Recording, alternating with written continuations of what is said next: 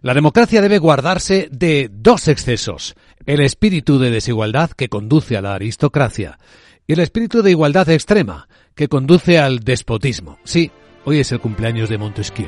Buenos días. Jueves decimoctavo día del mes de enero año 2024. Irán ataca lo que llama escondites terroristas en suelo de Pakistán.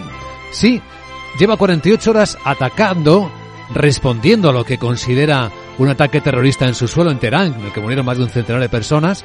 Primero atacó posiciones eh, en eh, Siria, luego lo hizo en Irak y en las últimas horas lo ha hecho en suelo pakistaní. Y hay siete muertes. El ministro de Exteriores iraní, Hussein Amir Bordarian, que anda por Davos, lo explicaba así. Pakistán es nuestro país vecino, es un amigo, es nuestro hermano, no era el objetivo de los drones y los misiles de Irán. El llamado grupo Yazid al-Adi, que es un grupo terrorista iraní refugiado en el territorio pakistaní, y hemos discutido este tema muchas veces con altos cargos militares de seguridad y políticos de Pakistán, era su objetivo. Irán está directamente tras estos ataques, también detrás de la guerrilla libanesa de Hezbollah, que sigue atacando por el norte a Israel, y de los hutíes en Yemen, que de nuevo han vuelto a atacar cargueros y hasta barcos de guerra americanos. Estados Unidos ha respondido. El, el, departamento, el, portavoz del Departamento de Estado de Estados Unidos, Matthew Miller, comentaba que los hutíes han lanzado numerosos misiles y drones contra buques mercantes, también contra buques estadounidenses y de sus socios, buques que están defendiendo la seguridad de la navegación internacional a través del Mar Rojo, ataques contra el transporte marítimo que han puesto en peligro a los marinos y han interrumpido la libre circulación del comercio y la libertad de navegación. Así que por este lado, en esta mañana no solo hay novedades que persisten, sino hay un poco más de escalada con el actor iraní creciendo en importancia. En la escena, con el foco en Davos, tenemos a los líderes hoy de nuevo hablando de la inteligencia artificial, poco de estas cuestiones eh, geoestratégicas, y cada uno luciendo sus programas de gobierno. El gran protagonismo de Javier Milei, el presidente argentino, incluso para la lectura española también la de Pedro Sánchez, el presidente del gobierno, hablando públicamente de las empresas así. Que las empresas son eh, esenciales para el crecimiento y el bienestar del país. Crean empleo, innovación, cohesión territorial, oportunidades para hacernos mejores. Pero la creación no se produce en el vacío. Vosotros, se dirigía a los empresarios, vuestras empresas son un producto de la democracia, un producto de un orden internacional basado en reglas y de un estado de bienestar que sostiene a la clase media trabajadora, que garantiza la paz y asegura niveles adecuados de capital humano y de prosperidad.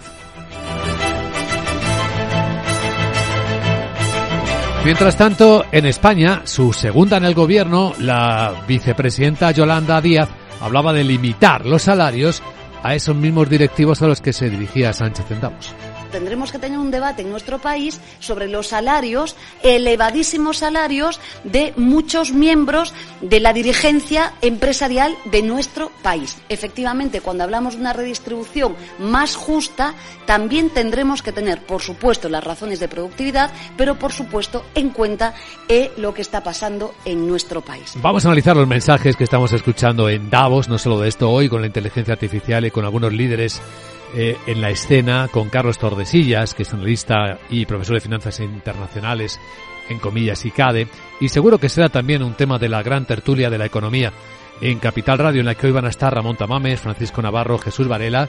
Con ellos vamos a ir comentando las noticias del día, incluido esta sorpresa de última hora que señala que el Banco Central Europeo está pidiendo a algunos prestamistas de Grifols que detallen su exposición al riesgo de esta empresa farmacéutica española castigada por el informe de Gotham City Research. Ha habido, por cierto, otras empresas de cortos que se están aprovechando de la circunstancia. Lo está contando Reuters, lo ampliaremos enseguida en el tiempo dedicado a la preapertura de los mercados europeos, que hoy vienen, según los futuros, eh, aparentemente tranquilos, sin rebote después de las caídas, de momento. El futuro del Eurostox eh, sube tres puntos en 4.426, esto no es ni una décima. El futuro americano, igual, ni una décima arriba. el SP en 4.771. Es que la noche está siendo mixta en el mercado asiático. Hay nuevas caídas en una bolsa china, la de Shanghai. Hoy un poquito de rebote en la de Hong Kong, mientras que se publican resultados que nos dan pistas de por dónde va el mundo. Los de TSMC, Taiwan Semiconductors, le caen un 19% los beneficios. Dice que el mercado todavía está un poco alterado. Pero ahí tenemos al gigante chino de los fabricantes de vehículos eléctricos anunciando 14.000 millones de dólares de inversión en lo siguiente a los vehículos eléctricos. ¿Qué, ¿Qué es lo siguiente? ¿O qué son? Los vehículos inteligentes. Capital, la Bolsa y la Vida, con Luis Vicente Muñoz. Informe de preapertura de mercados europeos en Capital Radio con la información de las pantallas de CMC Market Brokers. Vemos cómo la sesión de este jueves parece que no va a seguir siendo correctiva, pero tampoco está claro que vaya a rebotar después de las caídas que vienen registrando los mercados de todo el mundo en las últimas jornadas. Tres consecutivas en Wall Street el desplome de la bolsa china detrás. Y hoy ha seguido cayendo, al menos la bolsa de Shanghai. La de eh, Hong Kong está rebotando ligeramente, como vamos a ir actualizando en los próximos minutos, en los que vamos a intentar situar las claves claras de por qué está pasando esto, qué puede venir en la sesión de hoy. La volatilidad no recoge, no recoge mayor riesgo ni menor. Es decir, dio un rebote fuerte hasta ayer, hasta rebasar los 15 puntos y medio y ahí está esta mañana. Es decir, hay una especie de puede ir a mayor recorte o puede venir un poquito de rebote. No lo dibujan los futuros europeos. El de Alemania, por ejemplo, está subiendo una décima. El del Eurostox eh, también es una décima en 4.428. Y el americano, nada, está plano, el SP, en 4.771. Sandra Torrecillas, buenos días. Buenos días. Los mercados, los inversores siguen escuchando los mensajes que están lanzando los banqueros centrales y que están enfriando esas expectativas de recortes de tipos de interés. La última ha sido la presidenta del Banco Central Europeo, Christine Lagarde, quien habló de que todavía no se puede cantar victoria frente a la inflación y alejaba la posibilidad hasta verano y con prudencia. Yo también diría que es probable, pero tengo que ser cautelosa porque también estamos diciendo que dependemos de los datos y que todavía hay un nivel de incertidumbre y algunos indicadores que no están anclados en el nivel en el que nos gustaría verlos. Hoy vamos a volver a escuchar a Christine Lagarde eh, y en Estados Unidos la economía sigue sorprendiendo por su resistencia. El libro Bates muestra que las empresas siguen optimistas respecto al futuro económico y las ventas al por menor subieron más de lo esperado y eso refleja la fortaleza del consumidor. Los inversores han reducido ya al 52% la posibilidad de que el Banco Central empiece a recortar los tipos en el mes de marzo según la herramienta FedWatch de CME. Pero el dólar no ha ido más arriba en su repunte de fortaleza 1,09 dólares por euro ahora mismo. Y el petróleo pues vuelve a subir un poquito. El barril Brent esta mañana está pagándose a 78 dólares 40 centavos. Vamos a hablar de los protagonistas, incluida esa información de última hora que adelantábamos y que vuelve a señalar a Grifols con la preocupación evidente ya del Banco Central Europeo. Sí, el Banco Central que habría pedido a algunos bancos, tanto españoles eh, como del resto de la zona euro, que detallen su exposición a la compañía y sus entidades relacionadas, después de que la farmacéutica fuese acusada, recordamos la semana pasada, de manipular sus cuentas financieras por parte de Gotham City.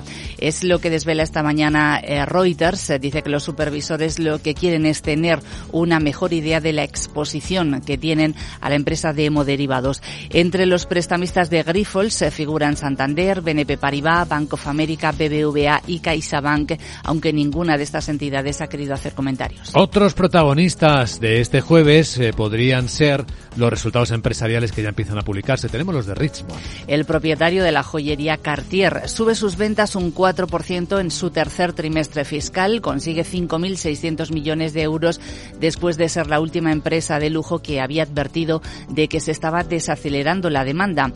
En Europa, de hecho, las ventas le han caído un 4%, pero sí que han mejorado en las demás regiones en las que está presente.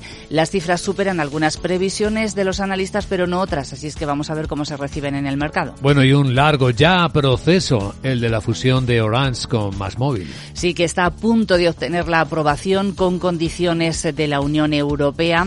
La aprobación de la Comisión está condicionada a que la rumana Digi adquiera espectro de más móvil y una opción para un acuerdo de servicio de itinerancia nacional con Orange. El organismo de defensa de la competencia de la Unión debe pronunciarse sobre este acuerdo antes del 15 de febrero. ¿Algún otro protagonista? Telefónica, que ha realizado una emisión de bonos verdes en el euromercado por un importe de 1.750 millones de euros a 6 y 12 meses, con cupones 3,69 y 4% respectivamente. Y el presidente de Siemens Energy, Joe Kaiser, que en una entrevista en Reuters, en el foro de Davos, dice que lo peor ya ha pasado en la crisis de las turbinas eólicas terrestres. Señala que no han encontrado nuevos fallos desde la última vez que informaron sobre ello el pasado mes de noviembre. Pues esto por el lado europeo. A continuación, la perspectiva desde Wall Street.